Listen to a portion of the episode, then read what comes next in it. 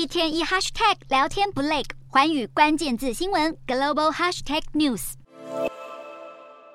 随着全球疫后大解禁，观光大国日本已回复疫情前七成的旅客人次，但不少中国游客再次以夸张行径制造各种乱象。有赴日旅游的山东游客竟然在公园里抓蝉，还打算煮来吃。对于中国游客潮回流，日本喜忧参半，更是警惕过去过度旅游的情况。由于中国游客众多，将旅游景点挤得水泄不通，在铁轨前拍照，无视自身安全，让日本政府与民众非常头痛。不过，日本却有某些官员提出的应对方法相当不切实际。两位日本政客在节目上大开玩笑，要中国游客入境前不只要喝核处理水，还得吃福岛海产。而如此过度的玩笑，势必引起中国网友群情激愤。但即便核处理水入海，引起中国官方与民间反弹，数据却显示，日本依然是中国人旅游首选。然而，中国景气低迷，